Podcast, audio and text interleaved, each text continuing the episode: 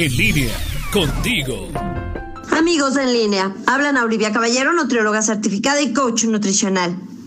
Me gustaría saber cómo se sienten. Me encantaría preguntarles cómo ha sido su alimentación, su estilo de vida, su ejercicio, a través de los meses transcurridos a partir de que se nos solicitó quedarnos en casa. Quisiera saber si han subido de peso, si llevan un buen control de su glucosa, presión y colesterol. Sería fabuloso que me dijeran que están eligiendo bien sus alimentos, que planean sus menús y que en sus casas no se desperdicia nada de comida, así como que están realizando al menos 150 minutos de ejercicio por semana. Por supuesto que apuesto a que están consumiendo más frutas y verduras que hace tres o cuatro meses, que también se están hidratando bien, durmiendo suficiente y tomando el sol un rato todos los días. Yo sé, estamos en momentos difíciles, pero también son momentos privilegiados para hacer modificaciones importantes en nuestros hábitos y favorecer un mejor estado de nutrición y de salud, incluso en el de nuestras familias. Hace poco me entrevistaron para hablar de estrategias para el afrontamiento de la ansiedad asociada a un consumo alto de alimentos, especialmente aquellos ricos en azúcares, harinas y grasas.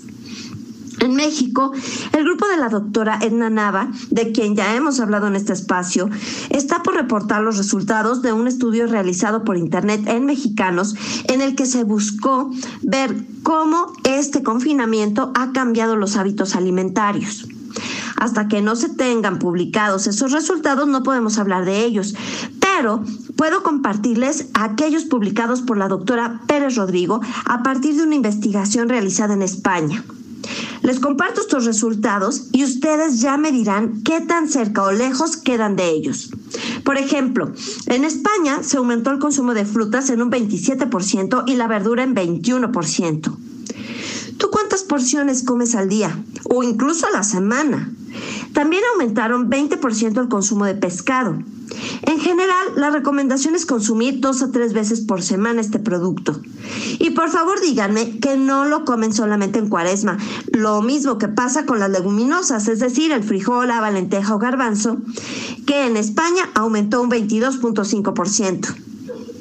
Huevo, que es una fuente de excelente proteína de alto valor biológico, de vitamina D, vitamina A y hierro, aumentó también 25%. Recuerden que estos datos son españoles y parece ser que en aquel país entendieron bien que había que cuidar la salud. Ahora, también en pro de mejorar su nutrición, disminuyeron el consumo de algunas cosas, como por ejemplo las carnes procesadas, que ustedes saben que se ligan a obesidad, hipertensión y cáncer. En España bajaron el consumo en este tiempo un 35.5%. La pizza se redujo en 32.6%. Sería muy bueno saber no solo cuántas veces han ordenado ustedes pizza en el último mes, sino también alitas, hamburguesas, comida china y otras comidas rápidas que son muy altas en calorías, en sodio, en grasas saturadas y en harinas. Hay un dato que a mí me llamó mucho la atención. Los españoles han bajado el consumo de alcohol en 44.2%. Es bastante para un país que además está acostumbrado a beberlo. Y, dicho sea de paso, el de chocolate un 25%. ¿Qué les parecen estos resultados? Parece de verdad que los españoles tomaron muy en serio su salud y el cuidarse a sí mismos en este proceso que hemos estado viviendo. Si a ti te interesa cuidar la tuya a través de una buena nutrición, contáctame en Facebook. Estoy como Anaoli-bajo en línea o por WhatsApp en el 477-314-7454.